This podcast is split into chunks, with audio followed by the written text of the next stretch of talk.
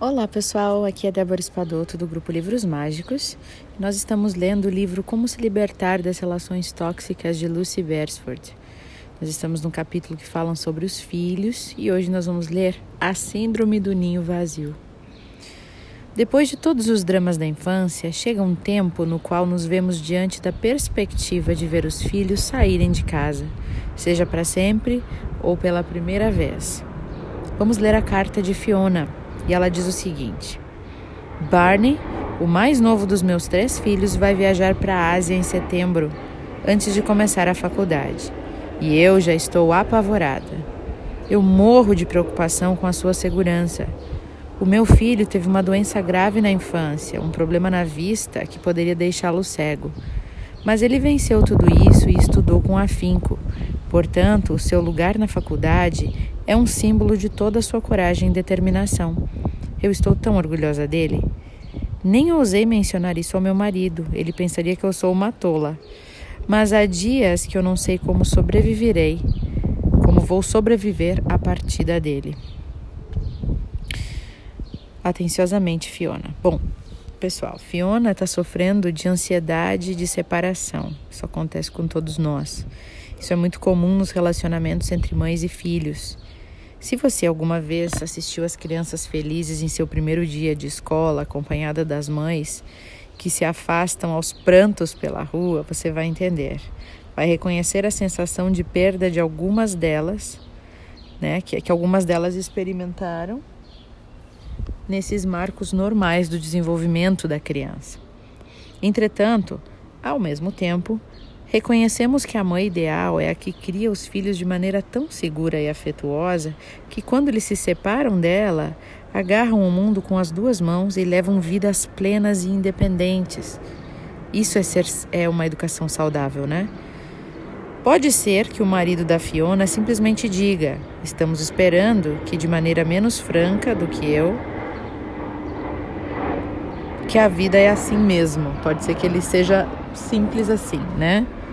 Entretanto, pode ser um enorme golpe em nosso equilíbrio emocional ter que enfrentar a realidade de que agora e provavelmente por muitos anos nós seremos sim dispensáveis. Nossos filhos não precisam mais de nós. Influenciando a ansiedade de Fiona está o fato de que Barney é o filho mais novo.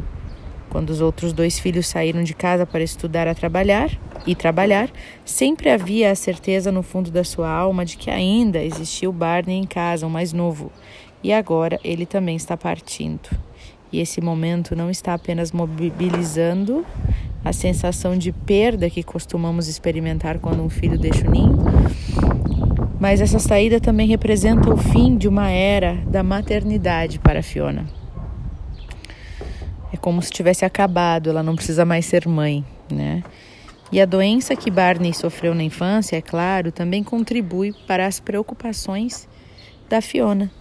Todos nos preocupamos com nossos filhos, mas se há um histórico de doença grave, sempre fica aquela sensação perturbadora de que as coisas ruins podem voltar a acontecer. Quem não teria uma sombra de dúvida, um medo ou um pânico no lugar de Fiona? É entendível. O erro está em se comportar de maneira a fazer com que o filho mais novo, Barney, suspeite de que ela não tem permissão. Suspeite, desculpa, de que ele não tem permissão para sair de casa ou que de alguma forma sua mãe não vai sobreviver sem ele. Isso pode ser um peso grande a se carregar. Então Fiona precisou li lidar com os pensamentos aterrorizantes de que Barney estaria em perigo na Ásia, sozinha mas graças ao celular, ao Facebook, hoje em dia é muito mais fácil manter contato com os filhos quando eles estão longe de que como era no passado, bem mais difícil, né? E as opções de transferência de dinheiro rápidas e seguras também podem acalmar as mentes frenéticas dos pais que temem que os filhos tão longe de casa se metam em algumas complicações financeiras. Então, eu aconselhei Fiona a cercar-se de pessoas que estivessem passando pela mesma experiência.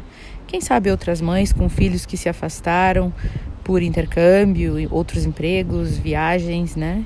E que ela tivesse uma comunicação aberta com o marido, relembrando os momentos vividos, mas também fazendo planos para a nova vida que o espera. Que espera eles dois, né? Diz voltar a ser o casal.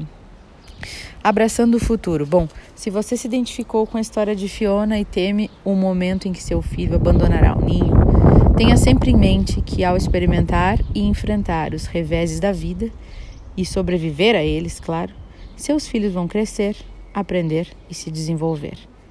Tenha orgulho por ter educado um filho da melhor maneira que pôde e reconheça que uma longa jornada está chegando ao fim. Dedique algum tempo para, quem sabe, lamentar essa nova realidade e em seguida retome a sua vida, preenchendo-a com novos e excitantes projetos e conhecendo outras pessoas também. É uma nova fase para você.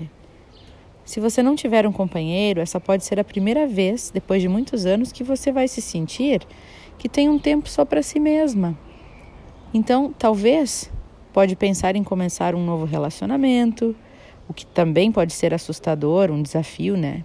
Mas também pode ser emocionante, algo novo a se fazer. Se você estiver casada, agora você tem a oportunidade de se reconectar com seu marido como casal e não ficar só centrada como mãe nos filhos. Qualquer que seja a sua situação, mais atividades significam menos tempo para lidar com a ausência. Separações saudáveis geram confiança e trazem, portanto, uma chance maior de que os futuros encontros sejam mais apreciados por todos. E a dica da autora para finalizar: pratique sorrir com entusiasmo diante de todos os planos. E lamente-se somente quando estiver sozinha. Não fique lamentando-se na frente de todos. Lembra que tristeza é viciante, fica tristeza gera mais tristeza, né? Então procure tenha seus momentos retirados assim de se permita ficar triste, mas não espalhe isso, né? Encontrar outras mães na mesma situação, seja online ou pessoalmente, pode ser um grande apoio que você terá ao entrar nessa nova fase da maternidade. E uma coisa que eu tenho para dizer, eu que moro longe da minha mãe, né, dos meus pais, é que com a distância, a nossa relação é muito melhor hoje. Porque quando a gente está junto, a gente aproveita muito mais os momentos que estamos juntos. Tem muito mais qualidade. E muitas vezes a gente se fala muito mais hoje com distância do que quando estávamos sempre perto. A gente se liga com mais frequência, a gente está mais próxima dentro da vida uma da outra. E acho que a distância nem sempre vem para atrapalhar, né, nos, nas, na vidas entre pais e filhos. Às vezes ela vem para somar, para a gente dar valor à família muito mais. Desejo para vocês ótimas reflexões e até o próximo áudio.